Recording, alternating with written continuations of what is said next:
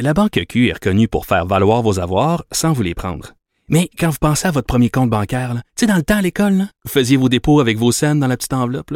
Hmm, C'était bien beau. Mais avec le temps, à ce compte-là vous a coûté des milliers de dollars en frais, puis vous ne faites pas une scène d'intérêt. Avec la Banque Q, vous obtenez des intérêts élevés et aucun frais sur vos services bancaires courants. Autrement dit, ça fait pas mal plus de scènes dans votre enveloppe, ça. Banque Q. Faites valoir vos avoirs. Visitez banqueq.ca pour en savoir plus. Avertissement. Cette émission peut provoquer des débats et des prises de position pas comme les autres. Vous écoutez Sophie Durocher. L'horrible tragédie qui s'est euh, produite en fin de semaine euh, à Québec force une réflexion. C'est la société au complet euh, qui doit réfléchir à la façon dont on traite la question de la santé mentale euh, et euh, comment on peut éviter que de tels drames se produisent. On va en parler avec le sénateur conservateur Pierre-Hugues Boisvenu, qui est euh, surtout et beaucoup connu comme grand défenseur des victimes d'actes criminels. Sénateur euh, Boisvenu, bonjour. Bonjour, André Rocher. D'abord, permettez-moi de saluer tous les auditeurs ce matin. Également, euh, adresser mes sincères sympathies aux familles euh, éprouvées dans la région de Québec. Là. Oui. Merci, euh, sénateur Boisvenu, de, de, prendre la peine de le faire. C'est, très important. Euh, sur Facebook, euh, vous avez euh, écrit une phrase choc des meurtres qui auraient pu être évités. Point d'interrogation. Qu'est-ce que vous vouliez dire, sénateur Boisvenu? J'ai l'impression qu'à chaque fois qu'arrive un événement de cette nature-là aussi, aussi dramatique, j'ai l'impression de revivre là, dans le film là, le, le, jour, le jour de la marmotte? Où on répète sensiblement toujours les mêmes choses, dans le sens où on dit euh, les familles manquent de ressources. On laisse, on laisse maintenant euh, ces gens-là dans leur nouveau centre d'accueil qui s'appelle la rue. Donc, c'est des gens qui sont laissés eux-mêmes. Mais ici, je veux bien préciser, parce que je me fais souvent critiquer quand je parle de ce sujet-là. Vous savez, 95% des gens qui souffrent de troubles psychologiques ou euh, psychiatriques mm. Euh, ont réussi à gérer bien leurs problèmes par une bonne médicamentation, par un suivi médical bien encadré. Il y a un 5 de, de, de, gens qui euh, ne réussissent pas à avoir cette autonomie-là, mm -hmm. cette, cette, responsabilisation à, à s'auto-gérer. Et c'est là que je dis, il faut que la société euh, revienne à la base en disant, il faut, il faut encadrer ces gens-là, il faut supporter ces gens-là, il faut suivre ces gens-là surtout, plutôt que euh, souvent, et, et c'est malheureux, euh, de dire, ben, le système carcéral va s'en occuper. Vous savez, dans les, dans les pénitenciers fédéraux maintenant, aujourd'hui, 30% des gens qui sont incarcérés souffrent de troubles mentaux et on parle presque 40% des femmes, 30% des hommes. Euh, juste, juste, à Montréal, la nuit, ces deux interventions sur trois sont faites auprès de gens qui souffrent de troubles mentaux. Donc, donc on le voit, ces gens-là sont laissés eux-mêmes et euh, ils, vont être, ils vont tomber dans des mauvaises habitudes, entre autres ne pas prendre leurs médicaments, la consommation mm -hmm. de drogue ou de boissons, qui va empirer leur situation. Et on voit ce qui, ce qui est arrivé. Euh, moi, c'était tous les mois hein, que, que, les gens me demandent mon commentaire là-dessus. Mm. Et à tous les mois, je répète la même chose. Il y a des solutions. Ça ne demande pas plus de ressources, dans le fond. Il faut juste gérer ces gens-là de façon différente.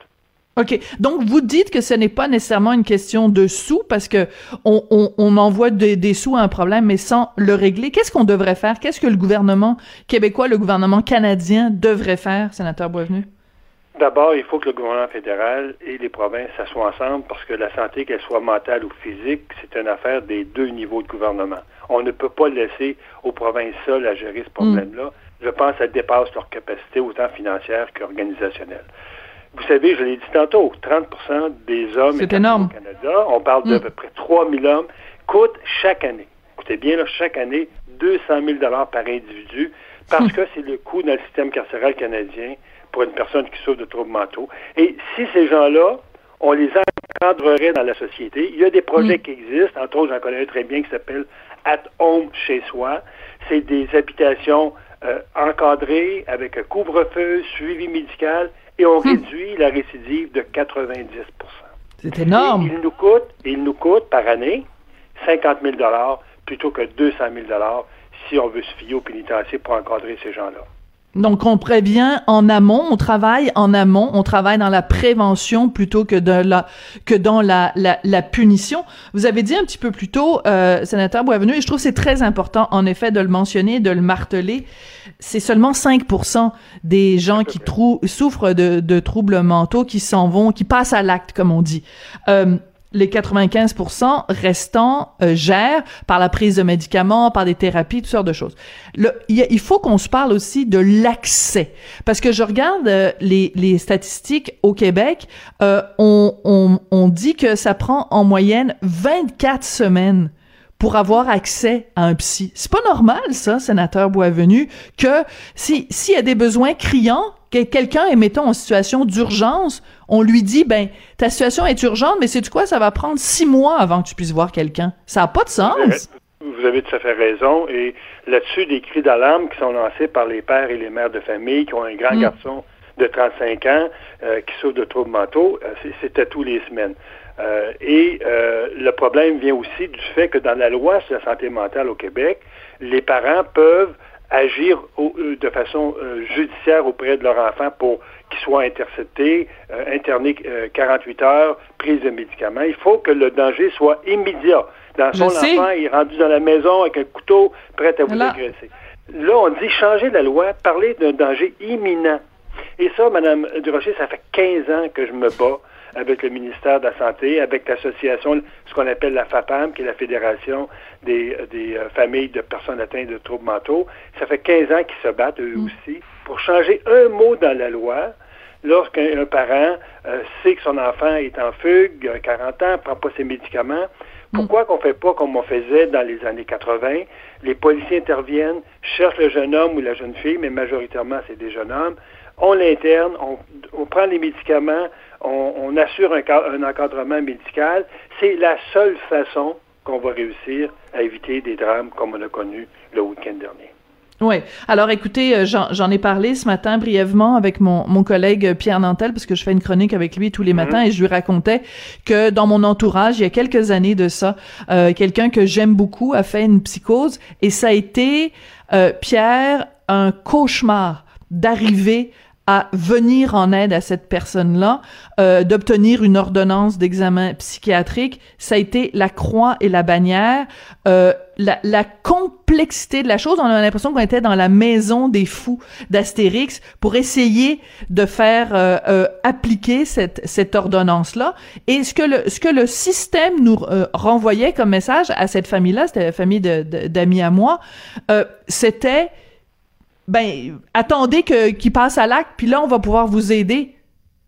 C'est comme la violence conjugale. Mais ça n'a aucun sens. Le policier va dire à la dame qui porte plainte, est-ce qu'il vous a touché? Non, ben, lorsqu'il va vous toucher, ben, vous nous appellerez. Souvent, il est ben, trop tard parce que vous, vous agressez la personne une fois. Et, quand j'écoutais le maire Lebaume, la bombe en fin de semaine, Lebaume, qui disait euh, que ça prend un débat de société, écoutez, ça fait 15 ans qu'on parle Mais ben non, c'est ça. société. Il faut, je pense, première des choses, il faut déjudiciariser la santé mentale. Ah. Ce n'est pas normal qu'un parent qui a un enfant qui est, qui, est gravement malade doive s'adresser à la Cour pour qu'il prenne ses médicaments. C'est un acte médical, la responsabilité devrait hmm. appartenir au système de santé. Mais on a judiciarisé ça, ce qui fait en sorte que l'enfant euh, se retrouve dans le domaine judiciaire. On aggrave sa situation, l'agressivité augmente il faut rapprocher ce dossier-là de la santé mentale. Ça relève du ministère de la Santé, pas d'un juge. Hmm. C'est un très, très, très bon point. Euh, sénateur Boisvenu, euh, bon, je veux pas euh, remuer des, des, souvenirs douloureux pour vous, mais il y a une raison pour laquelle, bien sûr, vous avez été et vous êtes depuis si longtemps un défenseur des victimes euh, d'actes criminels, c'est que vous l'avez vécu euh, vous-même dans votre dans votre chair quand euh, est arrivé, quand sont arrivés les événements de Québec. J'imagine qu'à chaque fois, c'est ça, ça, ramène des souvenirs douloureux pour vous?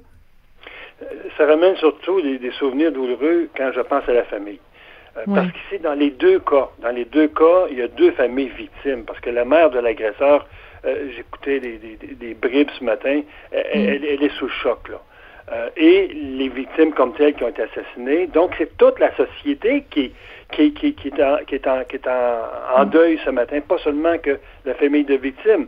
Euh, et, moi, je dis, ce problème-là a été créé par le gouvernement par une désinstitutionnalisation euh, débridée, mais maintenant, c'est au gouvernement à prendre cette responsabilité-là, mm. parce que le gouvernement il a un peu de responsabilité dans ces gestes-là aujourd'hui. Il ne faut pas oublier ça. Il ne faut pas laisser à la famille seule gérer ce problème-là. C'est des mm. problèmes d'une complexité, je veux dire, trop grande pour les familles. Absolument. Mais c'est important, c'est important de le rappeler. Merci beaucoup d'être venu nous parler aujourd'hui, euh, sénateur euh, Boisvenu, sénateur conservateur Pierre-Hugues Boisvenu. Vraiment, j'insiste, là, quelqu'un qui se bat depuis des années pour défendre euh, les victimes euh, d'actes criminels. On aurait pu aussi parler, sénateur Boisvenu, on va se reparler sûrement, des personnes qui ont été blessées et qui, des, des, des gens aussi qui sont, qui sont arrivés sur place. En fait, ça fait beaucoup de, de victimes collatérales aussi des gens qui vont sûrement avoir besoin euh, d'indemnisation en tant que, que victimes d'actes criminels. Ça, c'est un autre dossier, puis on va sûrement avoir l'occasion de s'en reparler ensemble. Merci beaucoup, sénateur Boisvenu. Bonne journée à vous aussi. Au revoir.